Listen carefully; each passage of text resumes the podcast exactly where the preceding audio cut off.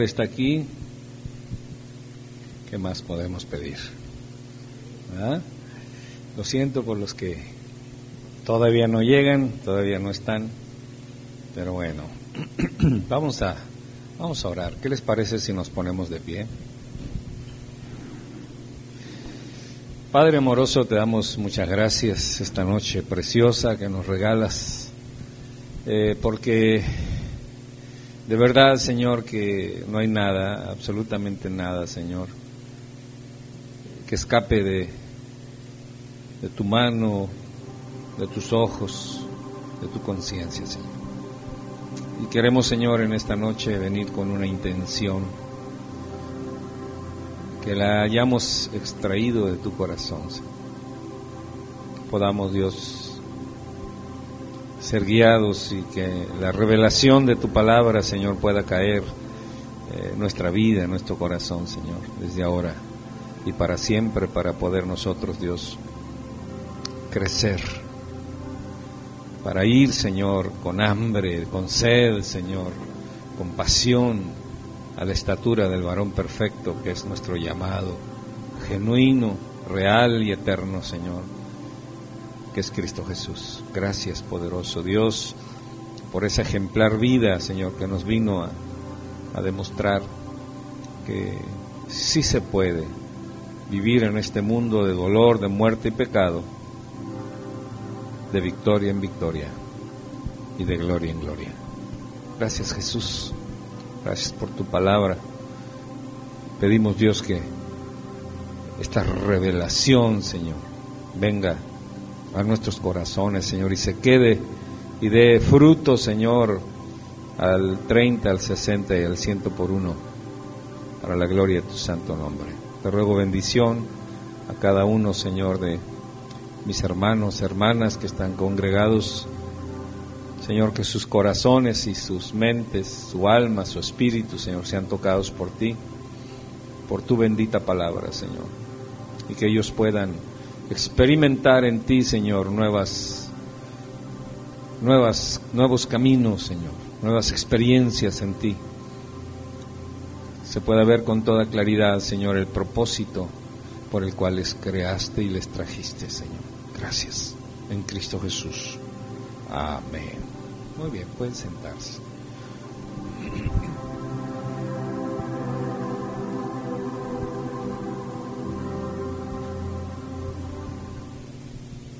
Si tuvieras el éxito garantizado en cualquier cosa que intentaras, probablemente te comprometerías con todo el corazón, con todo el deseo del corazón. Fue una de las cosas que vimos hace ocho días. Y hablamos de las cuatro primero supervivencias, ¿se acuerdan? O más bien dicho, las cuatro necesidades, las cuatro grandes necesidades y quedaba una que difícilmente la gente eh, se ocupa para llegar allí y para vivir allí y allí llevar a cabo todas sus batallas.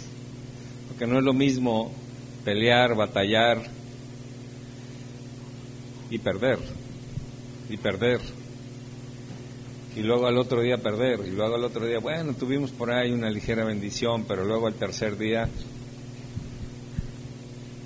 este vuelve a perder y entonces eso no no es bueno porque no nos llamó el Señor a eso. De verdad que el Señor no nos llamó a perder. A ver, levanta la mano todos los que quieren perder. Nadie. ¿Por qué? Porque se supone que es algo que rechazamos. Es algo que no necesitamos mucho debate. Sin embargo, en la práctica nos damos cuenta de que perdemos mucho. Se nos van muchas bendiciones. No logramos las grandes cosas porque está, estamos en la supervivencia, la seguridad, la pertenencia y la autoestima. Y en esos cuatro siempre andamos luchando en la vida. Y la mayoría de las personas en las primeras dos. lo platicamos todo, ¿ah? Todo eso. Y hablamos de la autorrealización. Y dijimos que la autorrealización, ¿en qué consiste? ¿Alguien me podría decir en qué consiste? Convertirse en todo aquello que uno es capaz de llegar a ser. ¿Qué es eso? Es autorrealización. Y dijimos que no es otra cosa más que vivir en el reino que el Señor Jesucristo vino a instalar a la tierra. Porque todo lo dio el Señor Jesús para que nosotros nos fuera bien. ¿Cuánto les gustaría que hoy te fuera bien y mañana también, y pasado mañana también, y el próxima semana también, y el próximo mes también, y el próximo año también, y todo, o sea, porque ese es el plan de Dios, ese es el plan de Dios. Créame que ese es el plan de Dios.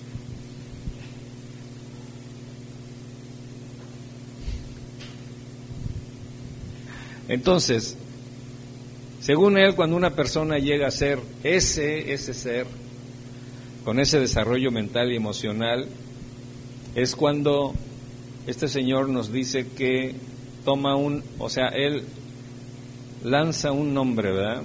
Lanza un título. Cuando una persona es con completamente funcional. Una persona completamente funcional es una persona que funciona y que da fruto en cualquier lugar, sea cual fuera la circunstancia que viva.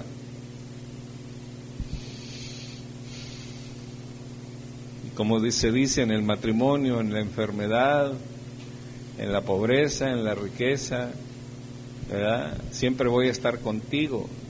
¿Cuántos, ¿Cuántos hicieron ese voto? A ver. Ok, muy bien. Algunos ya ni se acuerdan, pero lo bien que lo firmaron. ¿verdad?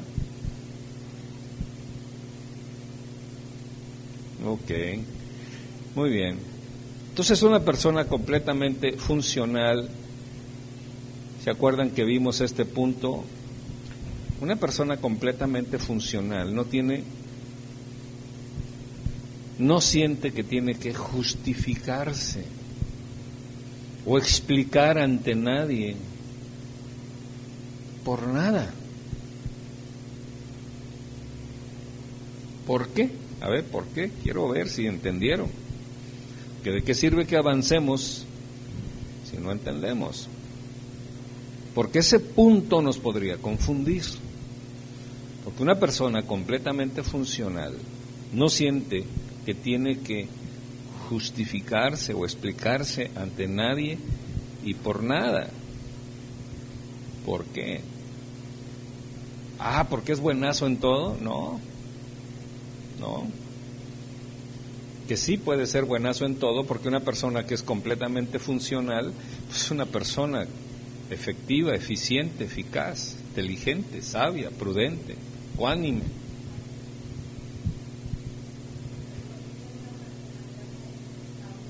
Bueno, eso lo, lo vimos después y sí, por supuesto que sí, hablamos un comparativo de la madurez.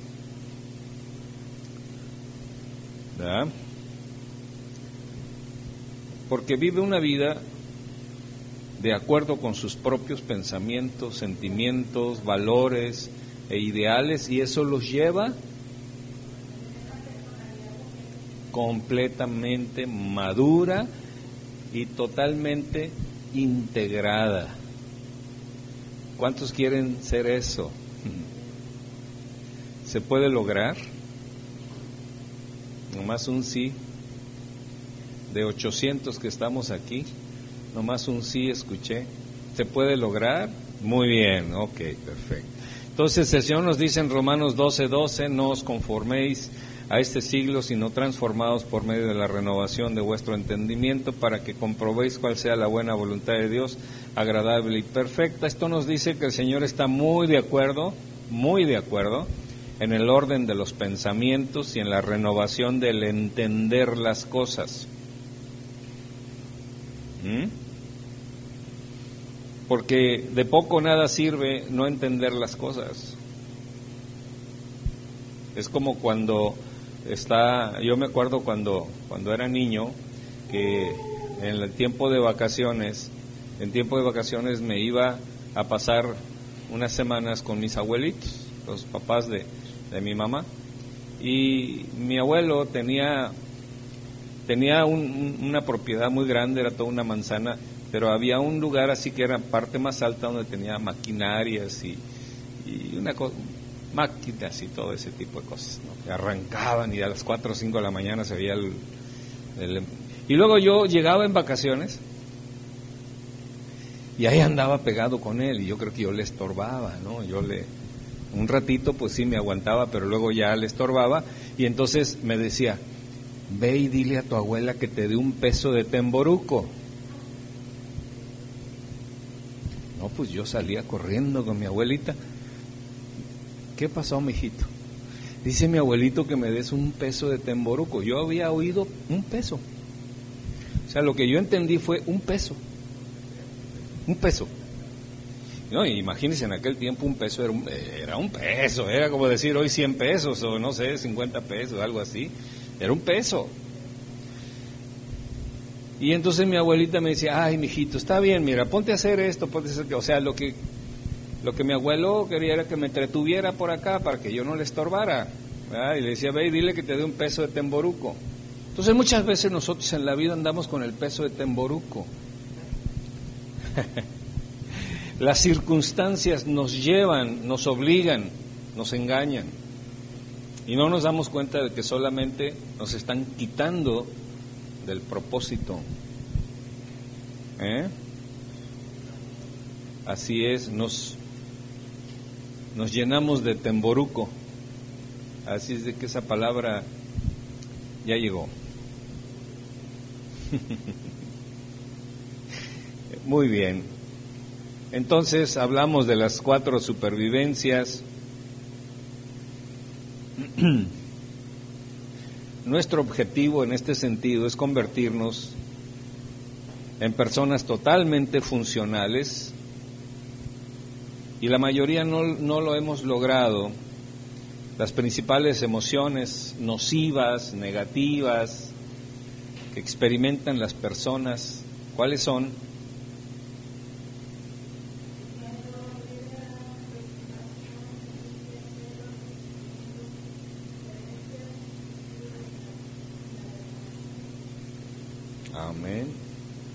en comparación con los demás. O sea, todo, todo, todas estas cosas es en comparación con los demás. Hablamos un poco acerca de la envidia, que es una de las, una de las peores emociones nocivas, negativas. Y todo esto surge del verso aquel, ¿verdad?, de que no os conforméis a este siglo, sino transformaos por medio de renovar el entender, el entendimiento y la renovación del entendimiento nos lleva a algo sin límite. ¿A qué nos lleva? A conocer la buena voluntad de Dios, agradable y perfecta. Imagínate que siempre estuvieras teniendo cosas agradables y perfectas. Wow. Cosas agradables, porque eh, eh, eh, este tipo de vida nos hace que no tengamos muchas cosas agradables. Cuando andamos en esas cuatro necesidades, como pelotita de ping-pong, o cuando andamos en las dos primeras necesidades, definitivamente no conocemos cosas agradables. Más bien andamos correteando la chuleta, andamos con el tiempo que nos está pisando los talones y entonces andamos en esa situación y en lo que mucho menos pensamos ahí es en la, la quinta.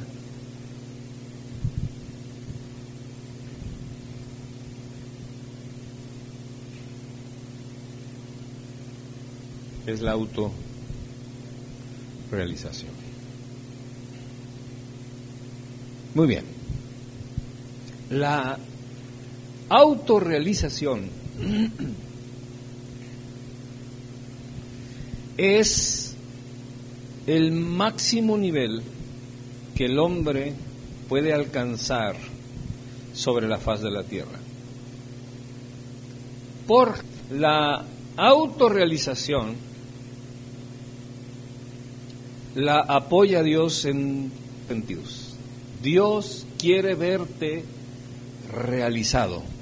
Dios quiere verte que tú seas un padre exitoso, una madre exitosa, un hermano exitoso. Dios quiere que tú seas un profesionista exitoso, un empresario exitoso, un pastor exitoso.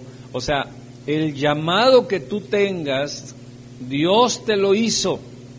Y si Dios te hizo ese llamado, entonces está asegurado el camino para la autorrealización. Porque es muy difícil estar tratando de servir a Dios o de servir como papá, como mamá, como hermano, en el dolor, en la angustia, en la necesidad, en, la crítica o en, las, eh, en la sobrevivencia y en todo ese tipo de cosas. O sea, en la sobrevivencia y saltando de un lado a otro, no tienes nada para la autorrealización. No digo que poco, no tienes nada. Repito, no digo que poco, no tienes nada, porque estás en la sobrevivencia.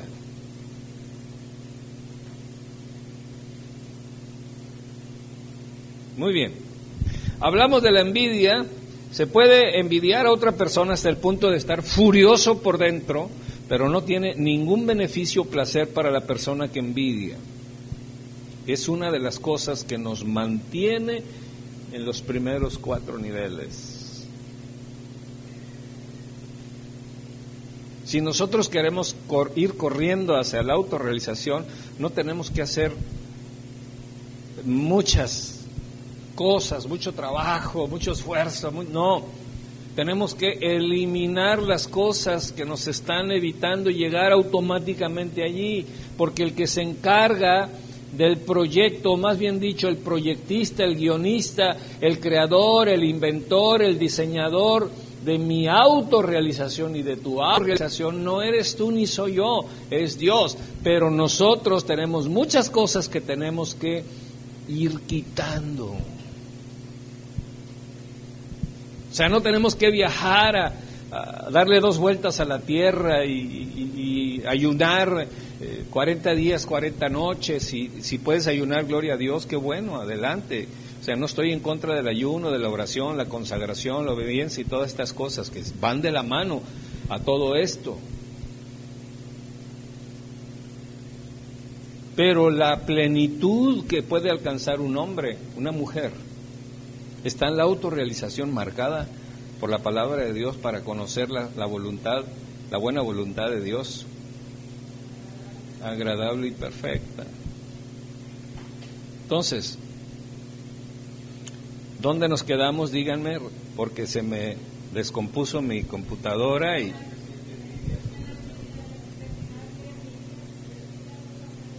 Ah, ok, ok, aquí está. Muy bien.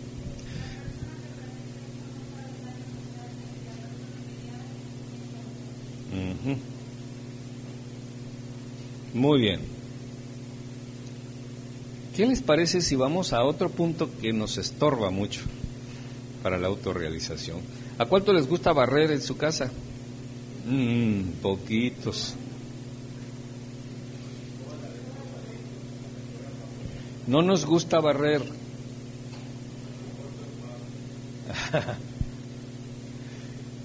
Pero esto que estamos viendo hoy es una barrida de corazón. Vamos a barrer el corazón. ¿Cuántos quieren barrer el corazón? Ok, muy bien. vamos a requerir de su disposición para hacerlo. Vamos a hablar de un tema, los celos. A cómo los celotes, los celos ¿Saben qué son los celos? Es el bajo valor personal. Cuando yo tengo celo, tengo un bajo valor de mí mismo. Y los celos provienen de un sentimiento de indignidad. ¿Se acuerdan ustedes cuando yo les hablé acerca de abrirles las puertas de dignidad a las personas? ¿Cómo se abrían las puertas de dignidad a las personas? ¿Se acuerdan? Con honra, con honra. Entonces, si usted deshonra a sus padres, usted les cierra el camino a la dignidad. Si usted deshonra a los hijos, les cierra el camino para que ellos sean dignificados, para que se abran las puertas donde Dios puede dignificar a las personas. Entonces, los celos provienen de un sentimiento de indignidad. Entonces, si nosotros conocemos una persona extremadamente celosa, hay que honrarle. Tú le puedes decir, ah, deja de estar este, sintiendo celos y deja de estar esto y estar inventando cosas. Nunca se va a ir eso. ¿Por qué? Porque hay un sufrimiento de indignidad.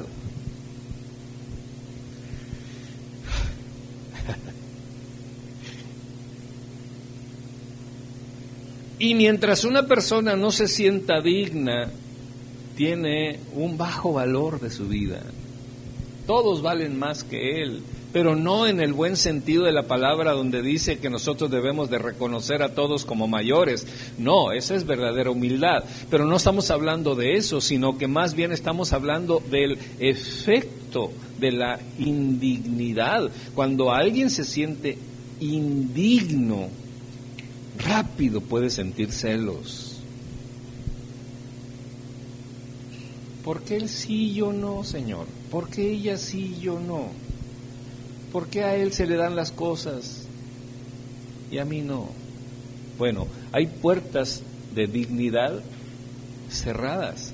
¿Qué urge? Honra. Urge honra. Si tú ves que a tus hijos les va mal, si tú ves que a tus hijos se les cierran las puertas, no, no están como, como tú quisieras y oras y, y, empiezas a, practicar liberación y, como una, una hermanita, ¿no? Que decía, cuando su hijo no aprendía en la escuela, ¿no? Decía espíritu de burro, échalo fuera y, empezaba a, decir una cosa, una serie de cosas y eso es, eso es verídico, de verdad que sí y empezamos a practicar muchas otras cosas, menos honramos a nuestros hijos. Hablamos mucho en la, en la serie pasada lo que significa la honra. Si usted no se acuerda, vaya a, Spotify y óigalo manejando, óigalo donde quiera que usted va, para que usted se dé cuenta, la autorrealización de sus hijos muchas veces depende de que usted los honre. La autorrealización de su esposo depende de que usted lo honre. La autorrealización de su esposa depende de que usted lo honre por la dignidad que Dios abre. Cuando Dios abre la puerta de dignidad, ¿quién la puede cerrar? Nadie. Ni legión, ni nación, ni demonio, ni nadie puede cerrar las puertas que Dios abre de dignidad. Pero cuando tenemos celos es porque hay ausencia de qué? Hay ausencia de honra. Tenemos que ser expertos, expertos en la honra. Porque es más bienaventurado dar que recibir. Empiece a dar honra. No, es que a mí nadie me honra. Usted empiece a darlo. Si nadie le honra es porque no conocen la honra. Pero ahora usted la conoce empiece a dar honra. Entonces, los celos provienen de un sentimiento de dignidad y la idea de que uno nunca podría ser amado por otra persona. Por eso muchas, mucha gente viene a la iglesia o viene y, se sienta en un lugar apartado y, a ver cuántos me vienen a saludar. Y, y si nadie lo saluda se va enojado. ¿Por qué? Porque no se siente digna, no se siente digno. Pero cuando la persona es practicante de la honra, wow, siente libre a donde quiera que va. No tiene por qué explicar si llegó y se sentó donde se sentó, y si el pastor dice vaya y abrace a una persona, se para y abraza y, desea cosas buenas y todo eso, ¿por qué? Porque fluye la dignidad, fluye la libertad. Estoy hablando en el buen sentido, no estoy hablando en el sentido eh, carnal de las cosas, sino en la libertad que da el Espíritu. Por eso, bueno, me, estoy desviando, pero hay muchas ramas, hay muchas ramas de todo esto para que nosotros podamos entender todas estas cosas avaladas por el Señor. Entonces, una cosa específica, todas las emociones nocivas, porque ya hablamos de las emociones, e incluso tuvimos un seminario respecto a la mente, ¿se acuerdan? Hablamos de las imágenes y todo eso, de cómo trabaja la mente con las imágenes y toda la comunicación que hay en ese sentido. Entonces, una cosa que quiero especificar aquí es que todas las emociones nocivas, negativas, distorsionan las evaluaciones. Ahí te va otra vez. Si tú eres víctima de emociones nocivas, nunca vas a tener una correcta evaluación de la gente, del trabajo, de la iglesia, de la palabra, de la familia, de la espiritualidad, del Padre, del Hijo, del Espíritu Santo, de la línea maravillosa de su palabra, ¿Por qué? Porque esas emociones nocivas de las cuales nosotros somos practicantes nos llevan a evaluar incorrectamente. Oye, ¿y cómo es fulano de tal? Ay, cuídate, ¿eh? La verdad, cuídate de fulano. De veras, sí. Pero ¿cómo? ¿Por qué o qué? No, pues es que sí. El que lo conozca, que lo compre. Oye, ¿y cómo es fulana de tal? Uh, no, si yo te contara. No, entonces empezamos a, a dar veredictos y evaluaciones incorrectas. Eso quiere decir que nosotros somos dominados por emociones nocivas. Y, la, y cuando somos dominados por emociones nocivas, no podemos hacer evaluaciones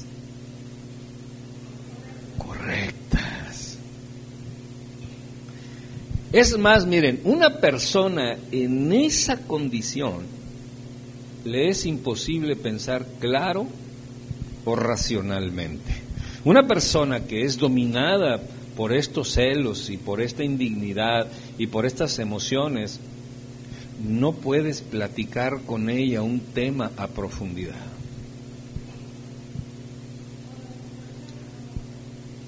Simplemente no puede, no tiene la capacidad para poder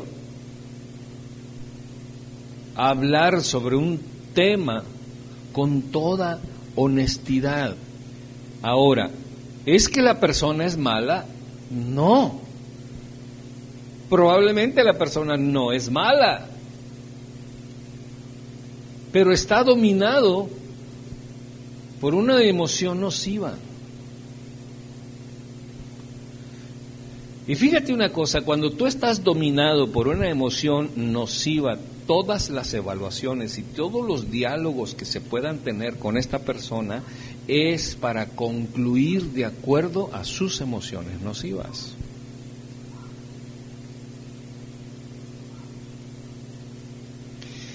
Y si el diálogo se va hacia una parte donde no le parece o le molesta, se violenta porque no está de acuerdo a su emoción nociva. En este caso, ¿de qué estamos hablando? De los celos. De los celos. Entonces, una persona en esa condición le es imposible pensar claro. Nunca tienen un pensamiento claro. Hoy dicen una cosa y mañana, no mañana, al ratito, ya dicen otra. Y luego mañana ya dicen otra. Y luego pasado ya dicen otra. Y luego ya no se acuerdan qué dijeron un día anterior. Eso quiere decir que no hay claridad en sus pensamientos.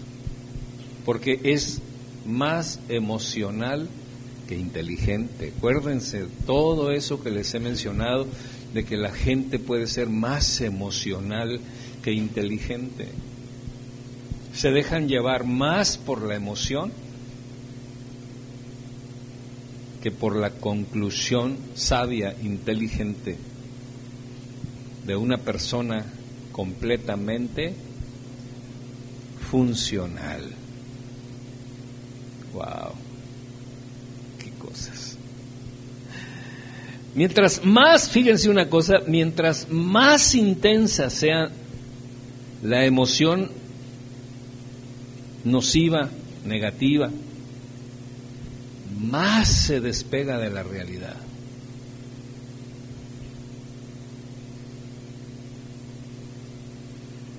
A ver qué dije. Mientras más, más se despegan de la realidad. O sea, si estas personas son más fieles a su emoción se van despegando de la realidad de las cosas.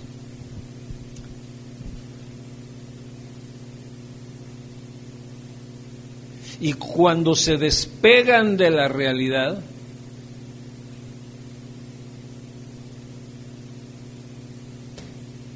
no pueden dialogar con una persona que es completamente funcional. En primer lugar, te voy a decir una cosa, no lo soportan. Y la persona completamente funcional, porque uno de los elementos de la completez funcional es tener la tolerancia, el sentido de tolerancia. Por eso muchas veces dicen, bueno, si los dos están locos, con que uno esté cuerdo, hombre.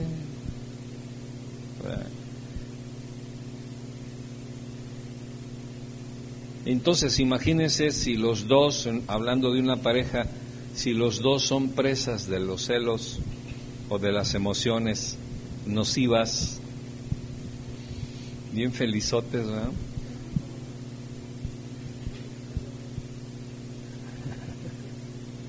Una persona así es incapaz de razonar con claridad. Su razonamiento es un razonamiento lejos de la realidad. Sí, por eso, pero a ver, espérame, no, mira, es que déjame te vuelvo otra vez a... A ver, vamos a empezar otra vez.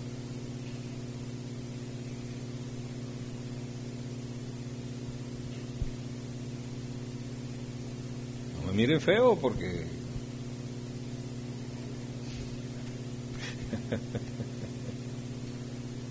Ahora bien, una cosa más, y lo dije en otras, en otras este, foros que hemos tenido.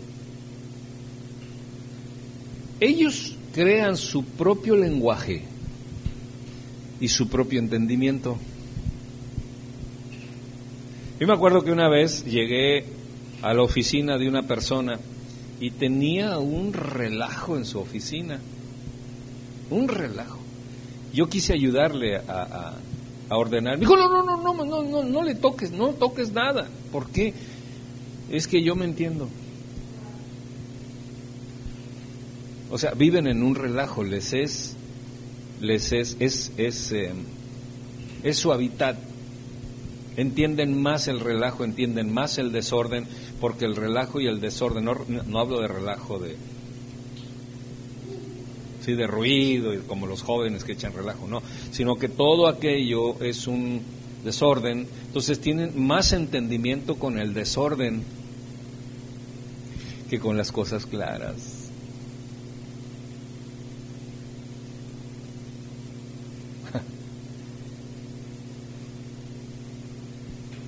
Ahora usted piense por dónde anda. Piénsele tantito. Piense tantito. Piense tantito cuántas cosas ha dejado ir, cuántas cosas le han robado, cuántas cosas por no vivir. ¿Dónde? En la realidad. Ahora, cuando una persona está cerca de la realidad y ve el desorden, ¿ustedes creen que va a seguir viviendo en el desorden? No, por supuesto que no.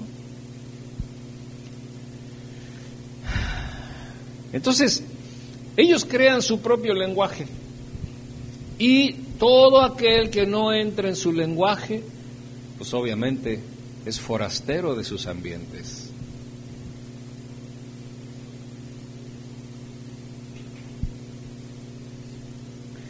Los lenguajes propios, los lenguajes propios y los entendimientos propios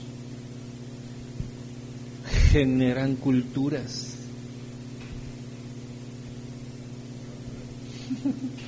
Los lenguajes propios y los entendimientos propios de esos lenguajes y de esos razonamientos y de esas cosas generan culturas. Y por eso es que tú llegas a cierto lugar y ahí, llegando luego, luego te dice, aquí las cosas son así. Oye, pero la constitución dice esto. No, aquí, oye, pero la Biblia dice, no, no, no, aquí, no, pero es que, no, no, no, es que los psicólogos, no, no, aquí no nos importa. Aquí las cosas son como usos y costumbres. Aquí las cosas son como son. Y en ese sentido, todos son como Gavino Barrera. ¿Eh? No entendía razones andando en la borrachera. Así dice la canción. Entonces, muchas veces, desgraciadamente, desde niños nos inculcaron una cultura, con un lenguaje, con un entendimiento de la cultura estaba totalmente o muy alejado de la realidad.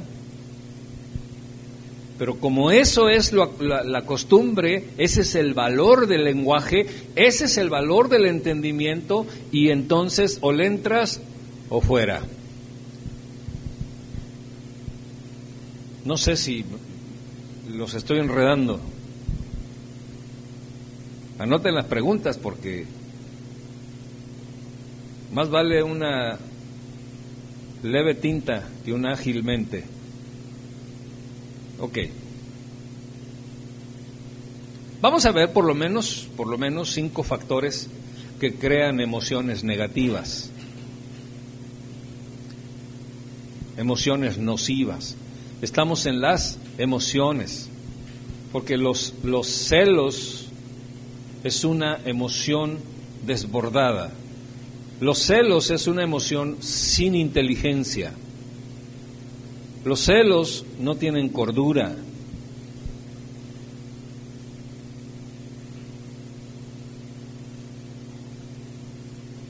Por ahí podría preguntar alguien, bueno, pero ¿qué? ¿A poco no puedo celar a mi esposa? ¿No puedo celar a mi esposo? Yo creo que sí, en el lenguaje de la realidad de una relación. Pero cuando estamos hablando de una emoción totalmente nociva y que eres dominado o dominada por esa emoción, es ahí donde tanto ese lenguaje como ese entendimiento están fuera de la verdad y de la realidad. Muy bien, el primero, el primero de estos, de estos, eh, de estos cinco factores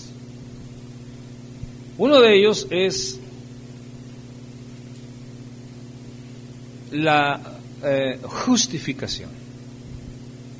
Fíjese, todo lo que tenemos que tomar en orden para poder comprender que Dios está de acuerdo en que pongamos orden a nuestros pensamientos para que entonces podamos, de acuerdo a lo que dicen los principios de la palabra, conocer la voluntad de Dios agradable y perfecta.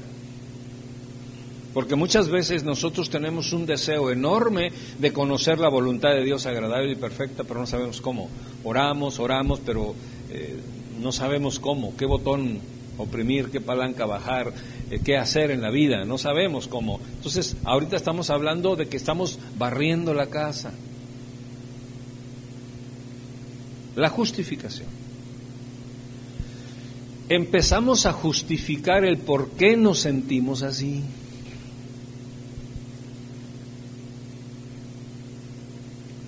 Entonces, cuanto más te justifiques y cuanto más te convenzas de que la otra persona está equivocada y que además es mala la otra persona. O sea, no solamente está equivocada, sino que es mala y que tú eres puro inocente. Que tú eres una blanca paloma.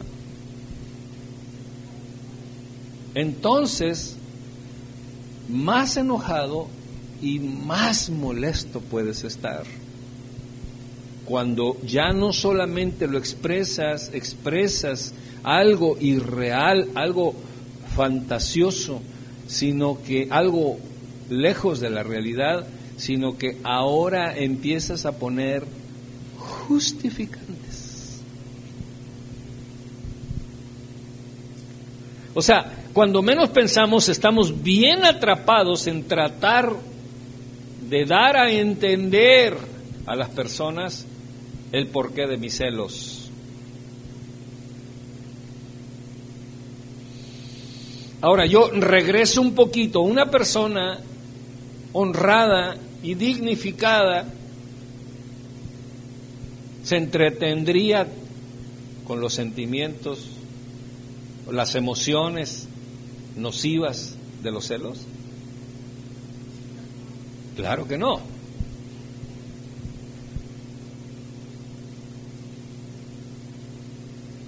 Anote sus preguntas porque veo como que... ¿eh? Entonces, dos, la identificación.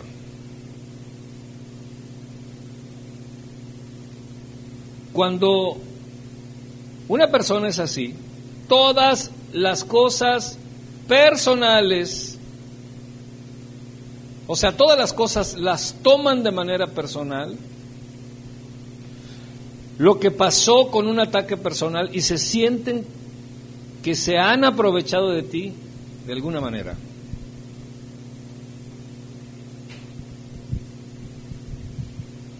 Se identifican rápidamente con el problema en vez de identificarse con la solución.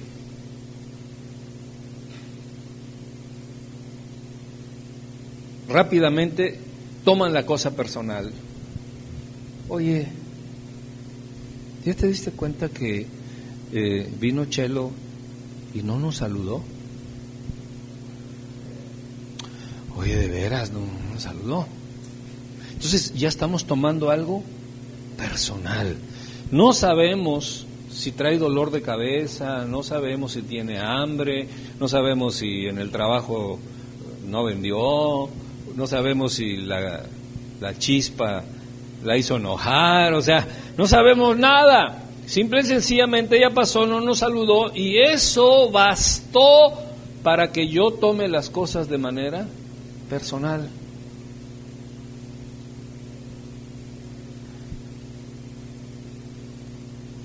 La gente que es víctima del espíritu de los celos, que no es honrada, que no es dignificada,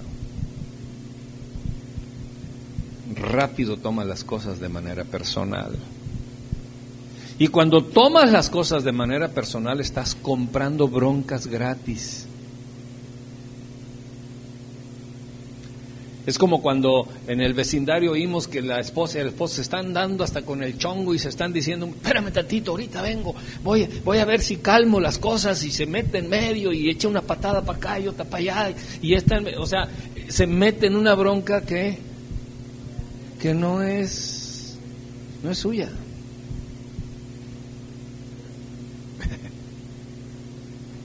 Porque todo lo toma de manera personal. Entonces una persona que es víctima de una emoción negativa, nociva de los celos, es una persona que es adicta a las cosas, a tomar las cosas de manera personal, que ni en cuenta, si yo voy y como no me hablaste, como no me saludaste, te voy a retirar mi palabra por lo menos un mes, hasta que te des cuenta que estoy molesto contigo. ¿Me escuchaste?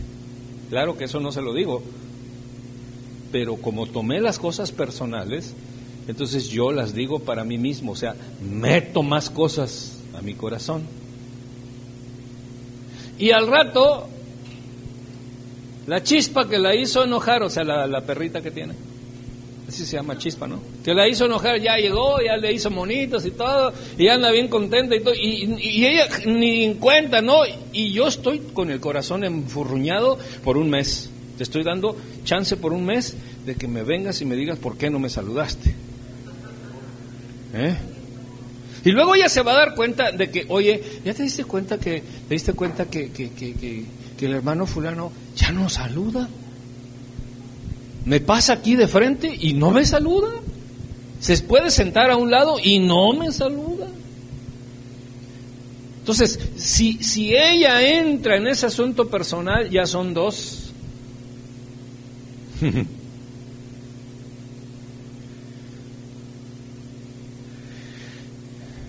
y empezamos a guardar y a guardar y a guardar y a guardar cosas, porque somos muy sensibles.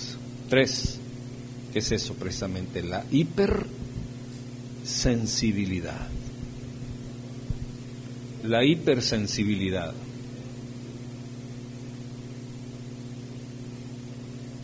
Son muy, muy sensibles a los pensamientos, las opiniones, las actitudes de los demás hacia ella, hacia él. Muy sensibles. Todo lo que se, se, dijo acerca de él o de ella le sensibiliza, le afecta. Y una persona hipersensible, la comprobación infalible, quiero que usted lo entienda esta noche. Esta noche que estamos haciendo, Estamos barriendo el corazón. Estamos barriendo el corazón. ¿Cuántos quieren seguir barriendo? Muy bien, ok. A estas personas, una palabra positiva o un comentario de aprobación hacia esa persona que venga de otra persona puede llevarla o llevarlo a los cuernos de la luna de felicidad.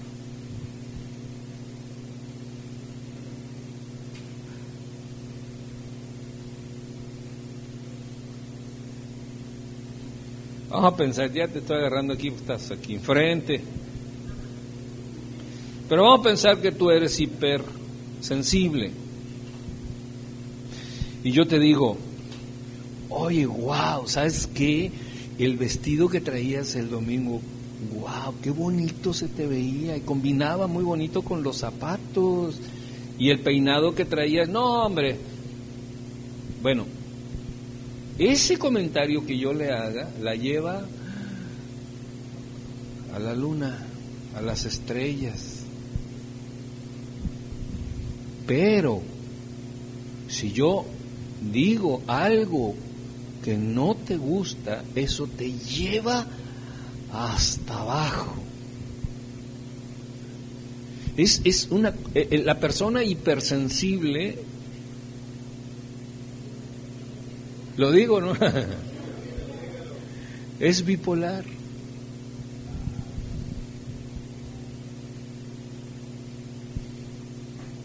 Un bipolar ahorita está bien contento y al ratito está bien triste.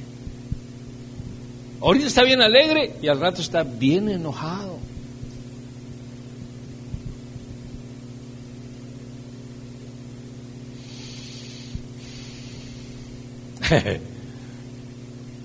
No se codeen, ¿eh?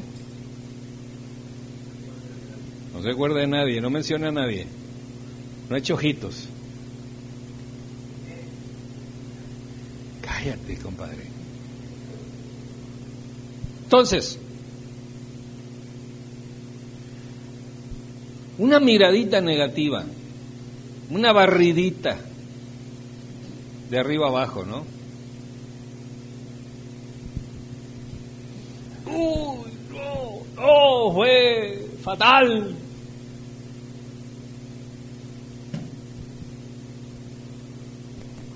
Yo me acuerdo que cuando iba a la secundaria, sí, hace poquito de eso, por favor, así con los chavos, si alguien te quedaba mirando así feo, ¿qué, decía el otro? ¿Qué? ¿Pues qué? ¿Pues qué? ¿Qué? Muy gallito, ¿qué? Muy... Y se armaba la bronca. Solamente por qué? Por la mirada.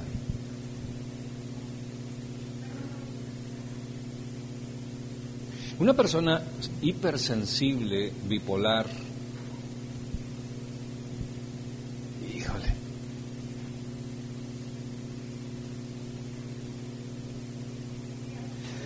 ay, ay, ay.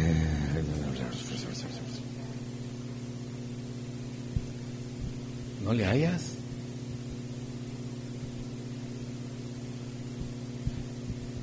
¿No le hayas? Está como el, chiste, ¿no? ¿Cómo, iba el chiste, hija? Del, que estaba en la gasolinera y que era bien este, inseguro, espantadizo y todo, ¿no? Y estaba pidiendo un ray porque se había quedado lejos de la carretera. Y va a la gasolinera así con todo temor, oye, no habrá. Dice, bueno, pues ahí nada más está ese trailero.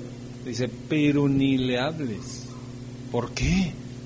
Es muy corajudo, es muy iracundo. Híjole, y él bien sentía el otro iracundo.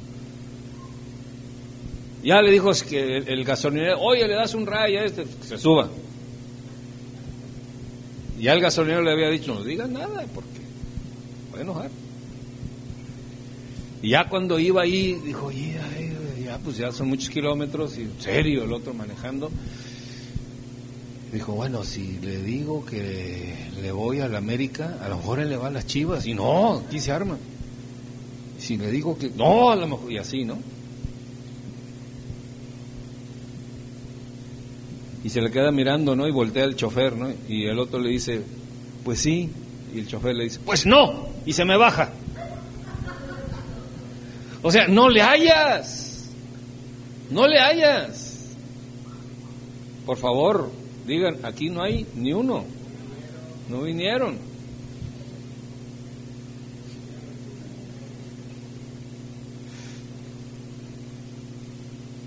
No vinieron. No hay. Allá atrás, en las tribunas de allá atrás, ni uno. Muy bien. Ok. Las personas hipersensibles seguido ven cosas inexistentes. Una persona hipersensible es una persona amarra navajas. Bueno, eso no dice la Biblia, ni eso no dice la psicología, eso no dice tampoco la capacitación que estamos dando, pero sí lo dice el pueblo, ¿no? porque le satisface que otros se peleen.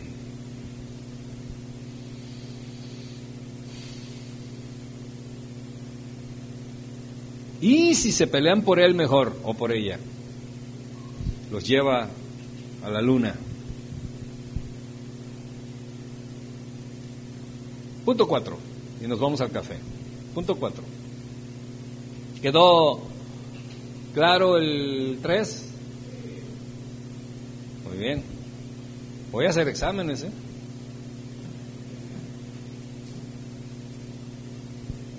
Cuatro, el juicio crítico.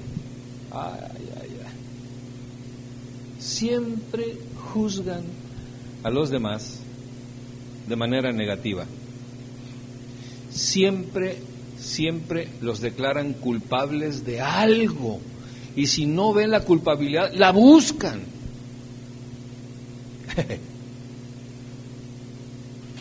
Se deleita en encontrar culpas en la gente. Se deleitan en encontrarle culpas al pastor, a la esposa, a los hijos. Se deleitan en encontrarle errores, equivocaciones al presidente, al gobernador, al, al alcalde. Son altos, altos críticos, altos críticos nocivos. Y ellos dicen que son crítica constructiva. Y se aferran a la libertad de expresión. Oye, mi amor, no te puedo decir nada porque si entonces ¿dónde está la libertad que nosotros tenemos para decirnos cosas? Pues sí, pero ya, o sea, di algo bueno.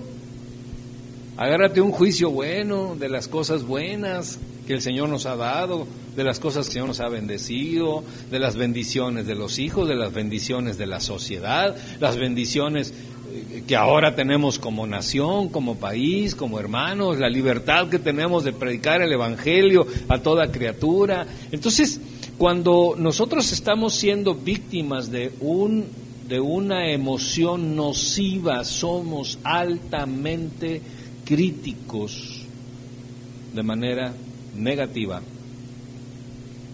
Porque cuando una persona es altamente crítica de manera negativa, es porque anda buscando, ¿qué cosa? Culpa. Anda buscando encontrar una culpa. Y no sabes ¿Cómo disfrutan encontrarle la culpa a la gente?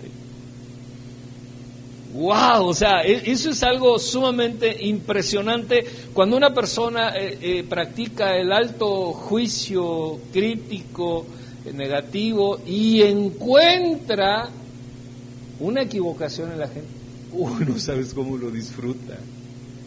Y lo publica, lo promociona, lo expresa. Oye, ¿Ya sabías que Diego, ya, sabías? No, no sabía. Pues quiero decírtelo, mire, de buena mano lo tengo. O como dicen, de fuentes qué?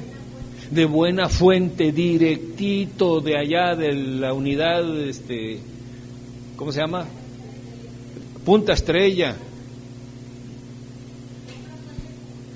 de una fuente confiable.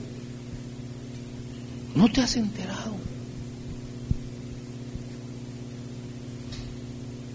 Lo traen con qué? Con entusiasmo. Disfrutan. Hacen un desparramadero de información y luego el teléfono descompuesto. ¿Mm? Lo que tal vez una persona dijo de Diego es que en la clausura predicó un mensaje así, así. Ah, pero sabes que la hermana cantó más bonito que lo que él predicó. Ah, ¿cómo? No me digas eso. Bueno, de buena fuente, yo te lo digo de buena fuente. Es cierto, tú. Oye, pero no sabíamos acá al artista también. Oye, ahora sí que las corcholatas de, de Casa del Rey, ya se destaparon. Pero tenemos una sorpresa porque alguien va a regresar al, al ministerio del canto. Mm. Normalmente juzgamos a una persona por algo que no nos gusta a nosotros mismos, pero queremos a la vez, a la vez, a la vez ser como esa persona.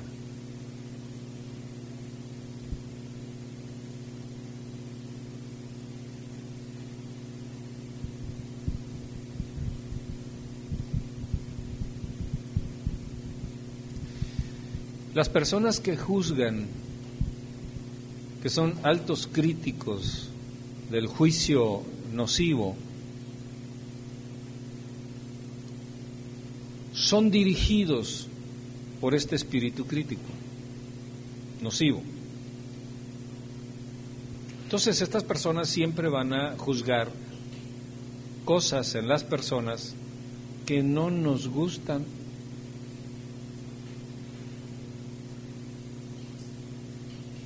Usted puede traer unos lentes muy bonitos, pero no son los lentes de mi agrado.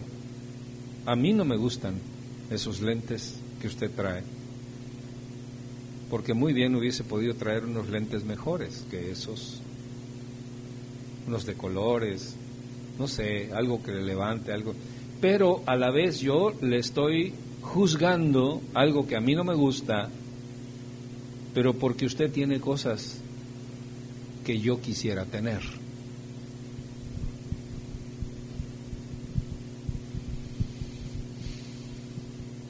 Y esto puede sonar un poco enredoso, pero así es. ¿Por qué? Porque nosotros tenemos una mente maravillosa, o sea, la capacidad de nuestra mente es una capacidad sin límite. Usted puede tener pensamientos sin límite, como para estar ocupando su mente en juicios, en celos, en envidias y cosas por el estilo. Entonces, todos tenemos una mente maravillosa, pero es una espada de dos filos, porque se puede usar para ser inmensamente feliz o para ser inmensamente desdichado.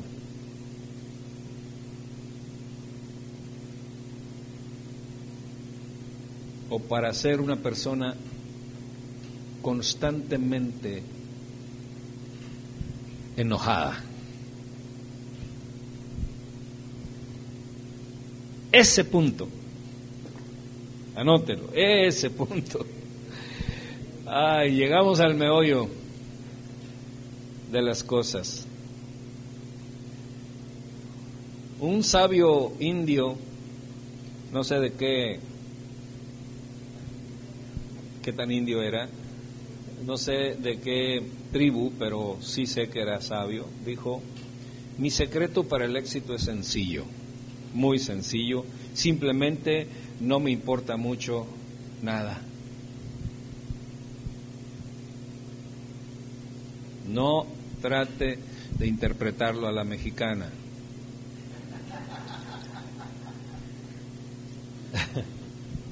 Porque este sí era un indio sabio. ¿eh? Simplemente él dijo, mi secreto eh, del éxito es sumamente sencillo. Simplemente no me importa mucho nada. Ahora, él estaba en una filosofía ligera en ese sentido pero a la vez estaba hablando de que él no era bipolar. ¿Por qué? Porque no era qué? Hipersensible. Una persona bipolar, una persona hipersensible, fácilmente la puedes manipular. Y el que manipula a una persona hipersensible es más perverso que el hipersensible.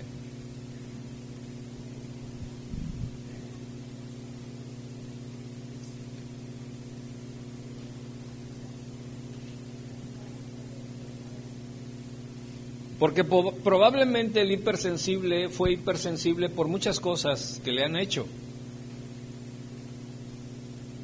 Pero el manipulador lo hace por brujería.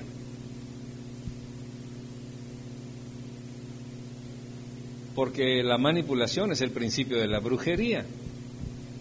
¿Qué es lo que hace el brujo? Manipula todas las cosas. Ah, que no te que no te no te quiere la morena que ella. Ah, no va, te va a querer, vas a ver, vamos a hacer esto, va a matar una gallina negra y ¿qué le cuentas? ¿Qué les cuento? Y al rato ahí viene la morena, viene enamorada, ¿no? Están manipulando las cuestiones morales, espirituales en un mundo de terror. Pero el principio de esa brujería es la manipulación, pasar por encima de la voluntad de la gente.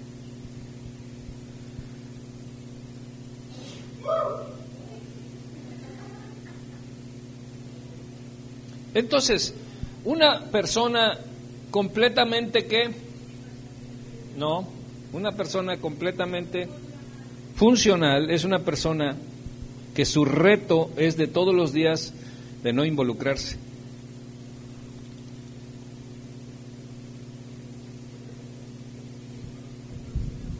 No involucrarse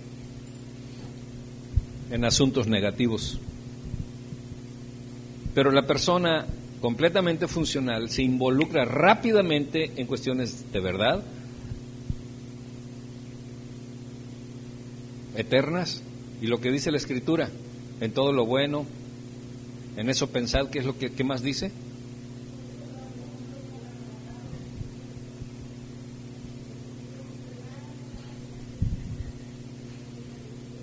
Entonces una persona completamente funcional es una persona que rápido se involucra con la verdad, con la justicia, con la paz, con la honra, con la dignidad, con el amor, con la este con el dominio propio, con los proyectos de obediencia, los trazos de fe. Y no se involucra en chismes, en celos, en contiendas, en iras, disensiones, todo ese tipo de cosas que lo que necesitamos es que si los tenemos, porque en esta noche, como dijo mi esposa, si la palabra de Dios no te incomoda, pues entonces no viniste,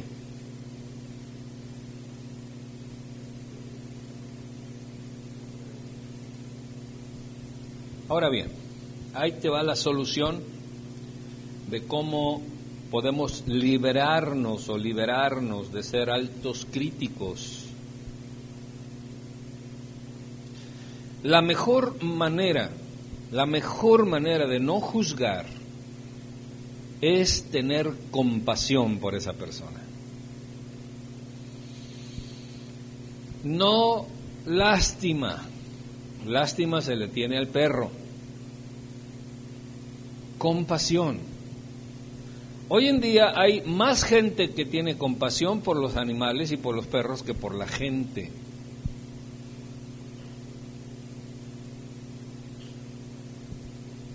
Acuerden ustedes que les he repetido durante años que la palabra compasión quiere decir sufrir con. Entonces, tú quieres dejar, yo quiero dejar de ser un alto crítico nocivo, negativo de la gente y de ti mismo, empieza a practicar la compasión. Así como si tú quieres que la gente sea digna, empiézale a honrar. Esa es la salida para que la gente tenga dignidad y cuando tú empiezas a abrir puertas de dignidad a la gente, te conviertes en un practicante de la honra y de la bendición, de la dignidad para la gente. Ahora, cuando tú empiezas a tener compasión con la gente, automáticamente el espíritu crítico se va. Porque no puede coexistir el espíritu de crítica y la compasión.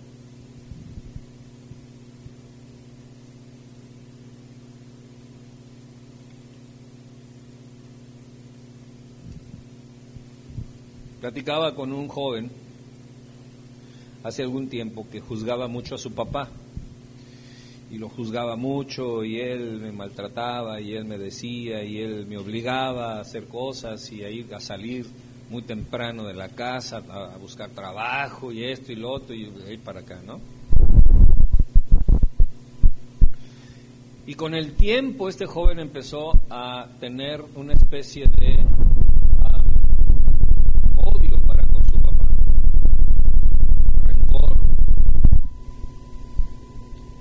Y, yo le dije a este joven, oye, este, ¿qué tanto conoces a tu papá? No, pues no. Pues no. ¿Tú sabes cómo lo trató su abuelo, tu abuelo? ¿Tú sabes qué cosas vivió? Tú sabes, a ver, a ver, dime una cosa, ¿tú terminaste la carrera? de Sí, sí, la terminé. ¿Tu papá? Pues no, no terminó ni la primaria. Ok, ¿Cuántos hermanos son? Somos tres. Los tres son profesionistas. ¿Y quién les dio la profesión? Mi papá. Ok. Y le digo, investiga la vida de tu papá, en su infancia, cómo lo trataron, cómo fueron con él. Y empezó a darse cuenta que su abuelo los había abandonado se había casado como con tres, cuatro mujeres, ellos quedaron solos, este, eh, en fin, él desde niño se quedó sin su papá y desde niño empezó a trabajar, empezó a vender cositas, dulces y cosas por el estilo.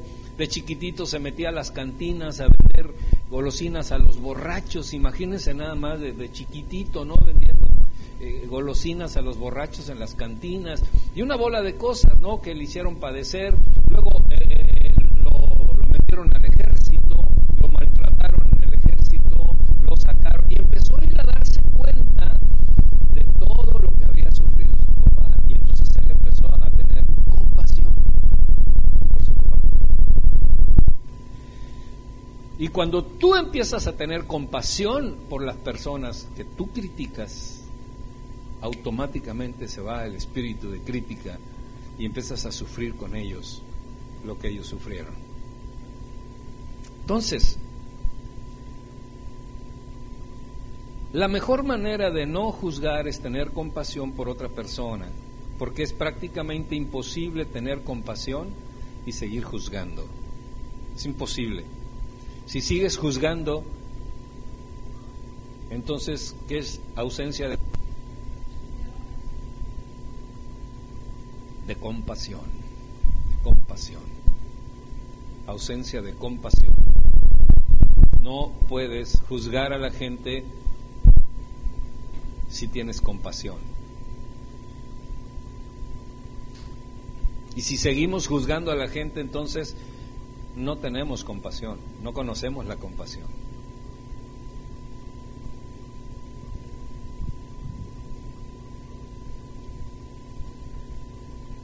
¿Cómo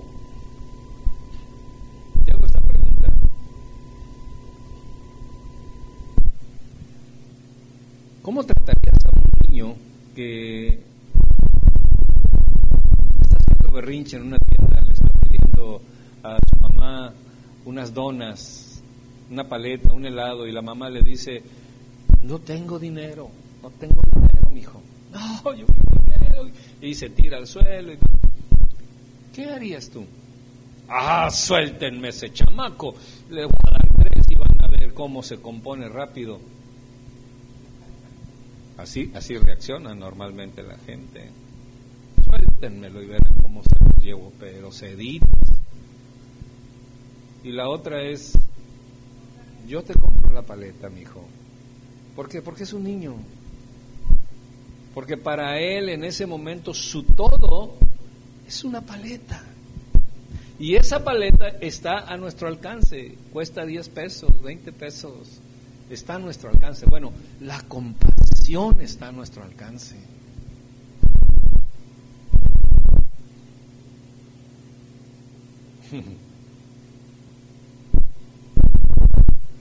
normalmente, ¿qué haces con el niño? Ahora, claro, hay niños muy berrinchudos que son ya otra cosa, ¿no? ¿Qué pasa en ese, en ese momento en que tú ves un niño berrinchudo, incontrolable y todo?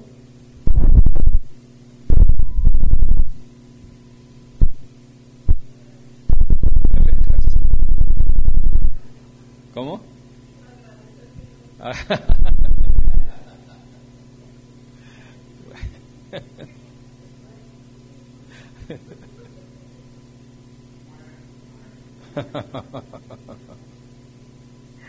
Ahora bien, ahora bien, shalom.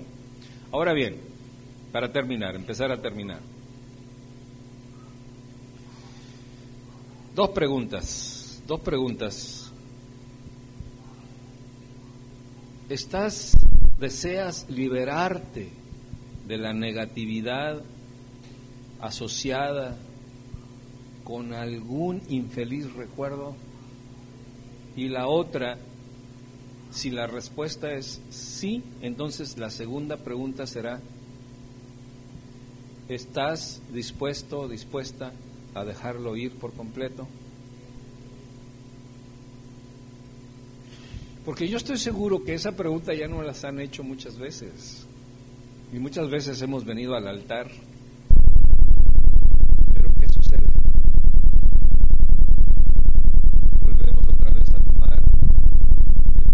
las culpas, es el costal de las cosas. ¿Sabes por qué? Te voy a decir por qué. Si la diabetes la produce mucha azúcar, muchas grasas, y tú le dices al Señor, Señor, sáname de diabetes, y el Señor te sana de diabetes, pero tú sigues comiendo azúcar y sigues comiendo grasas y todo eso, ¿qué va a suceder? Va a regresar la diabetes. Y entonces te vas a enojar y vas a juzgar a quién. A.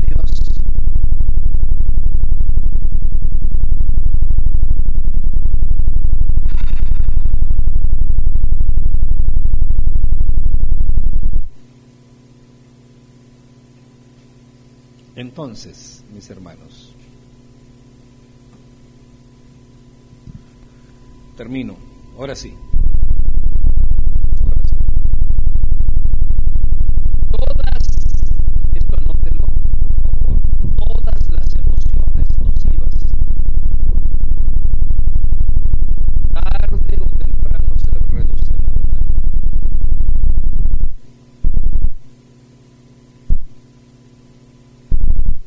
Todas las emociones nocivas, tarde o temprano, se reducen a una.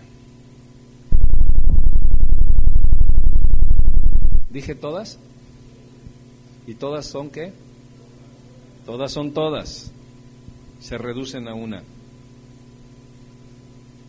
¿Sabes cuál es?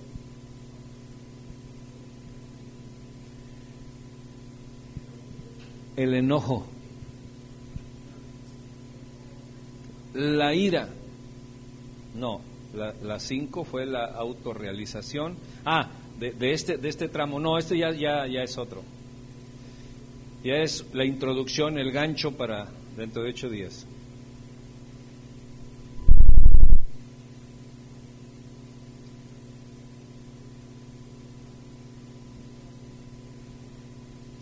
El enojo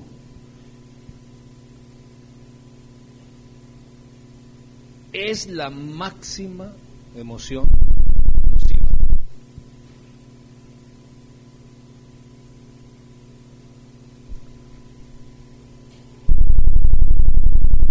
O sea que la duda, los celos, la envidia, el resentimiento, todo eso eventualmente se convierten en el enojo de algún tipo, algún tipo de enojo todas, todas esas emociones negativas, haz de cuenta que es como una tolva donde echas todas esas emociones y luego la tolva se reduce a un ducto y ese ducto termina en enojo, en ira. O sea que tú puedes meter a una, ¿cómo se llaman esas donde me hace los jugos en la mañana? Un extractor Tú puedes meter cebolla, tomate, chile, eh, manzanas, eh, cilantro, ¿cómo se llama el otro? Perejil, todo eso puedes meterlo y sale el jugo. El concentrado de todo eso es el enojo.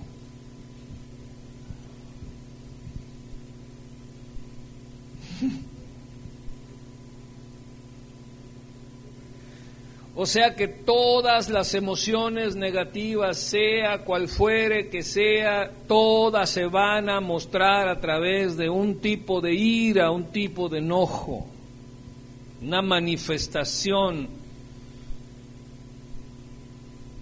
de incontrolable actitud de enojo.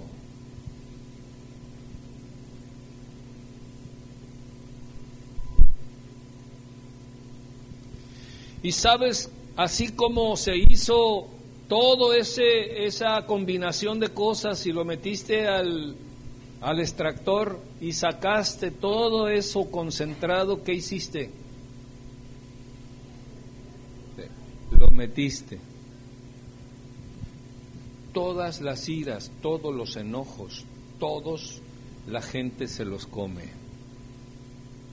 Van para adentro van al alma,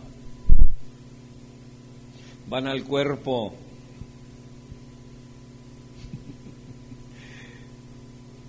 Entonces, este, este, este concentrado, expresado a través del enojo, se dirige hacia el interior, hacia el alma, volviéndote física y emocionalmente enfermo.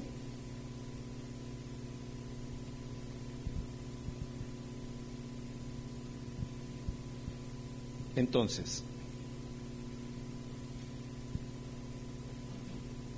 la gente está enferma y piensa que es lo normal estar enfermo.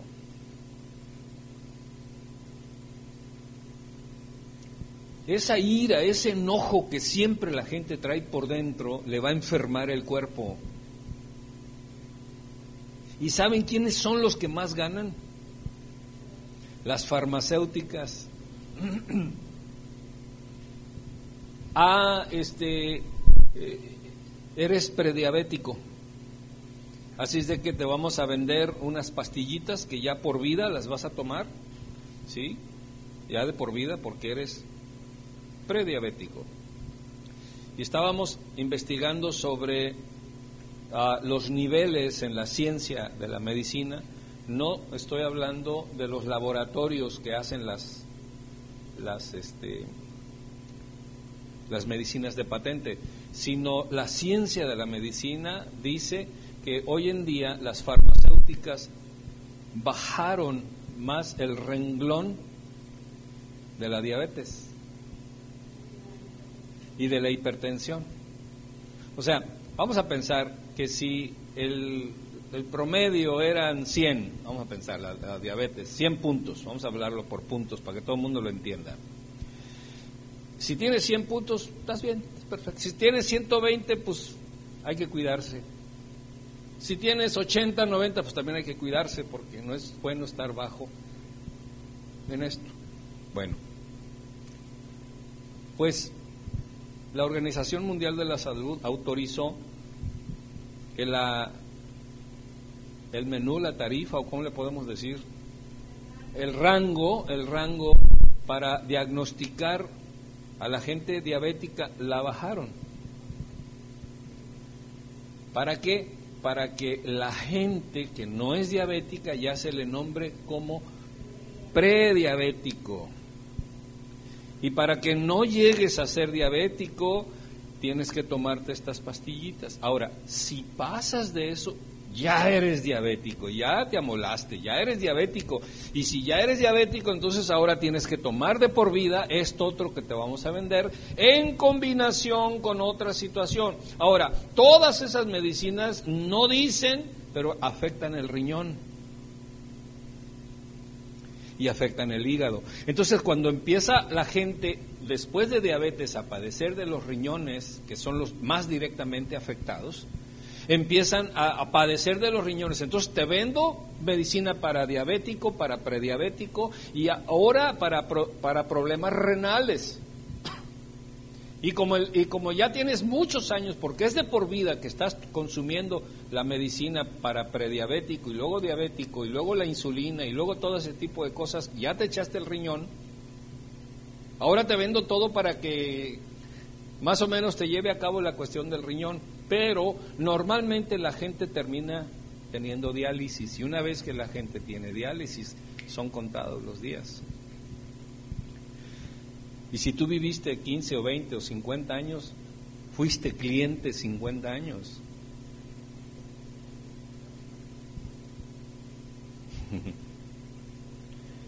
Pero ¿qué es lo que enferma el cuerpo?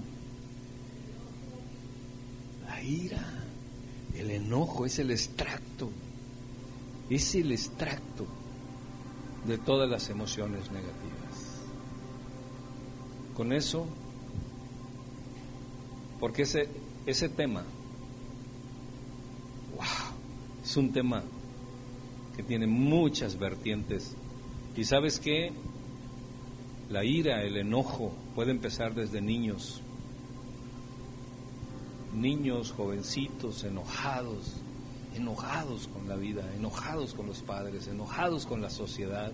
Se les ha inculcado un enojo contra el presidente de la República, contra el gobernador, contra muchas que no tienen nada que ver con tu vida personal ni privada y todo. Siempre ha habido políticos siempre ha habido muchas cosas, pero ahora el, mundo está politizado y ahora, y, entonces le inculcan ciertas cosas que desde niños ya tienen su partido político de preferencia y todo lo que se diga en contra de todo eso ya le genera ira, le genera enojo. Y hay niños, jovencitos, que ya viven ira, ya viven enojo. Muy bien. ¿Alguna pregunta para retirarnos?